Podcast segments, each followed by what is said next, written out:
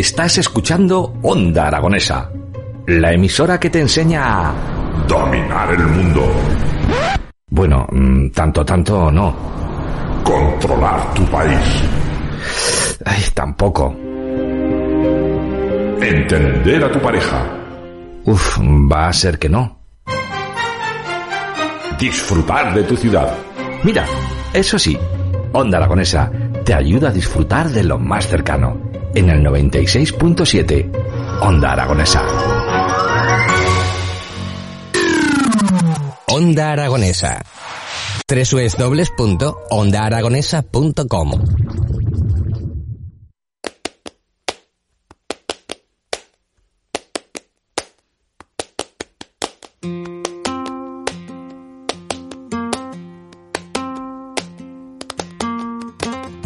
12 y 23 minutos de la mañana y nosotros continuamos a través de las ondas, a través del 96.7 de su dial en este día de hoy, día lunes 26 de septiembre. Ayer no solo se celebró el Día Mundial del Farmacéutico, sino también ayer se celebró el Día Internacional de las Personas Sordas. Por eso hoy vamos a hablar con uno de ellos, Jesús Carlos, el responsable de Relaciones Institucionales de ASTA, la agrupación de personas sordas de Zaragoza y Aragón. Por eso también tenemos al otro lado del teléfono la que nos va a hablar la intérprete María Saez. Jesús, muy buenos días. Hola, buenos días. ¿Qué tal os encontráis? Bien, muy bien. Bueno, cuéntanos, ayer se celebró el Día Internacional de las Personas Sordas. ¿Cómo, cómo lo habéis celebrado? El sábado eh, celebramos un encuentro eh, con personas sordas de Aragón, de La Rioja y de Navarra para reivindicar pues nuestras necesidades y nuestros derechos y también para que sea para que nos vea el resto de la sociedad. Necesidades y derechos. Vamos a empezar hablando del principal problema, porque ahora mismo en el mundo existen aproximadamente 466 millones de personas en todo el mundo que tienen algún tipo de un tipo de problema auditivo. El 60% de todos los casos de sordera que existen en la actualidad se podían haber prevenido si se hubieran diagnosticado a tiempo. Esto me imagino que son esas necesidades y derechos de que comentáis, ¿no, Jesús? Sí, así es, porque nosotros pues nos afecta eh, a todos. Si mm, hay personas sordas, eh, bueno, cada persona sorda es diferente, también depende si ha adquirido la sordera antes o, después, eh, o por ejemplo, pues por su economía o su educación también ha podido influir.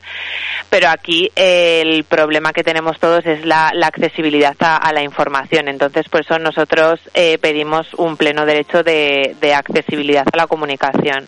¿Cómo es la accesibilidad de esa comunicación a, tu día a día, Jesús?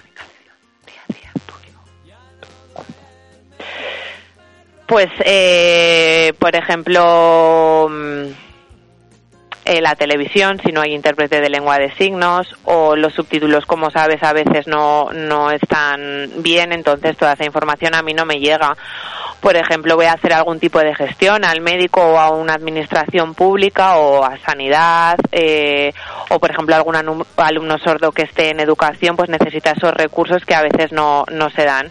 Y nosotros trabajamos para, para eso, para todo aquello, intenta todas esas barreras eh, eh, destruirlas, ¿no? ¿Cómo se puede prevenir la sordera, Jesús? Prevenirla. No hay forma de, prevenirla. Pueden hacer una persona pues sorda y, se interviene y, hay diferentes formas de atenderla, pero una previsión pues no, no prevenirla no se puede.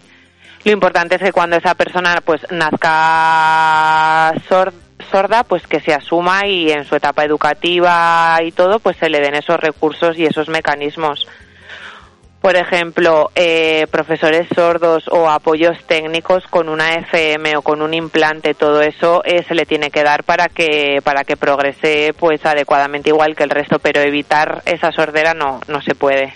Háblanos un poco sobre ASTA, esta agrupación de personas sordas de Zaragoza y Aragón. Pues es una asociación no gubernamental como una ONG que lleva muchísimos años, es la más longeva en cuanto a discapacidad de aquí a Aragón. Este año cumplimos el 90 aniversario y surge pues sobre todo para mejorar la calidad de vida de las personas sordas y de sus familias en diferentes ámbitos, en la sociedad, en la educación, en el empleo, en la sanidad, en todos esos ámbitos. Ese es nuestro objetivo. Dentro de los servicios que proporciona la agrupación de personas sordas de Zaragoza y Aragón está esas atenciones, atención educativa, familiar, asesoría jurídica y la atención psicosocial. ¿Nos podrías hacer un pequeño recorrido por cada una de ellas?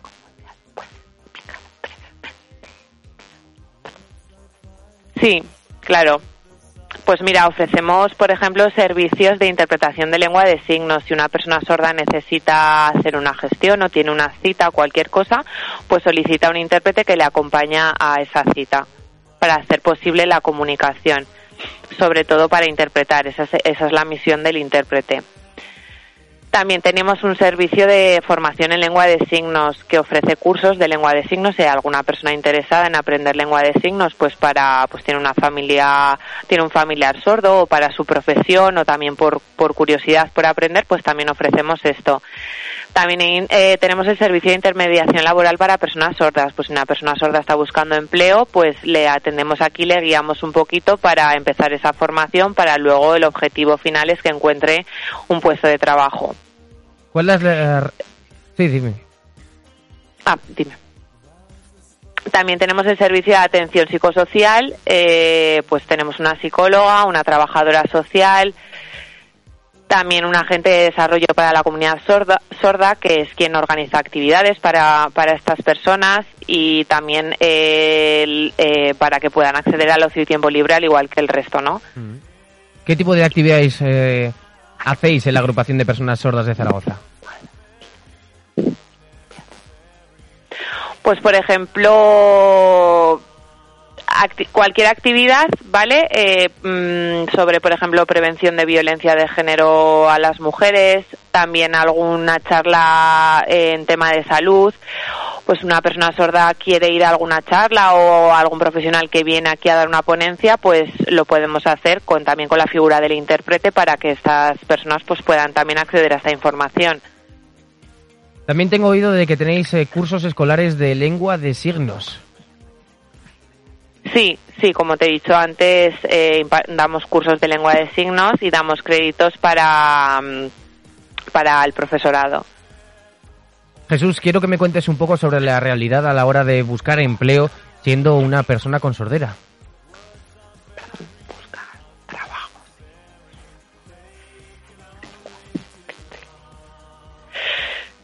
Eh, por suerte aquí en Aragón hay muchísima, hay muy pocas, perdona, personas sordas que estén en paro, afortunadamente, gracias pues al departamento de intermediación laboral que antes contacta con empresas, eh, hace algún tipo de sensibilización, eh, les dice las ventajas que tienen en cuanto a contratar a una persona con discapacidad auditiva y da la casualidad que, que hay muchísimos contratos y muchas de estas personas tienen trabajo, pero es verdad que no es un trabajo cualificado, ¿vale?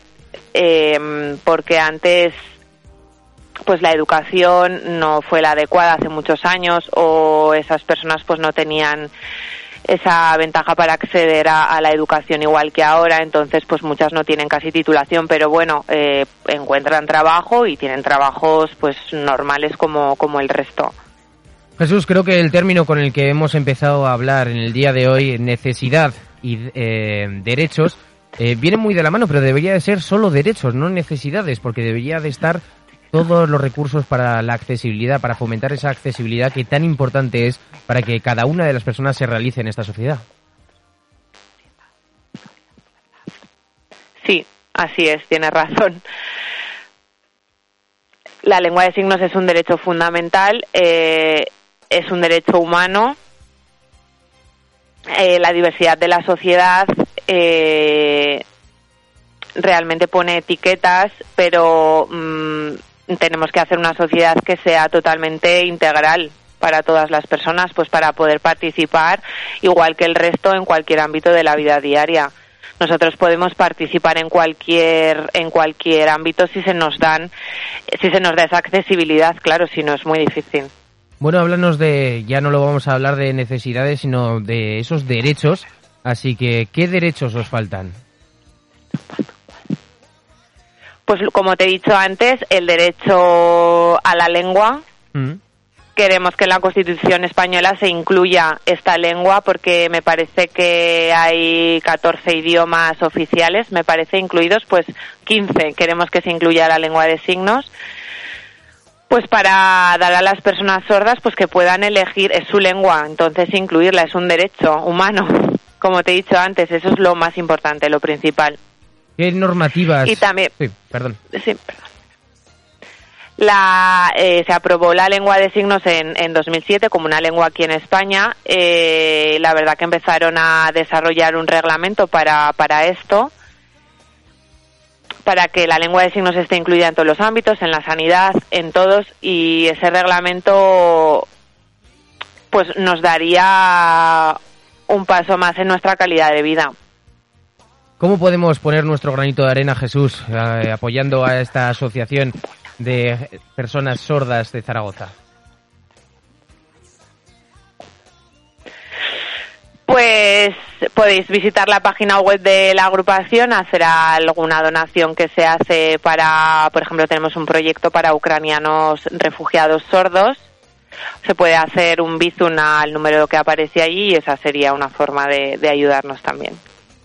Bueno, pues Jesús, ha sido todo un placer hablar contigo. Muchísimas gracias.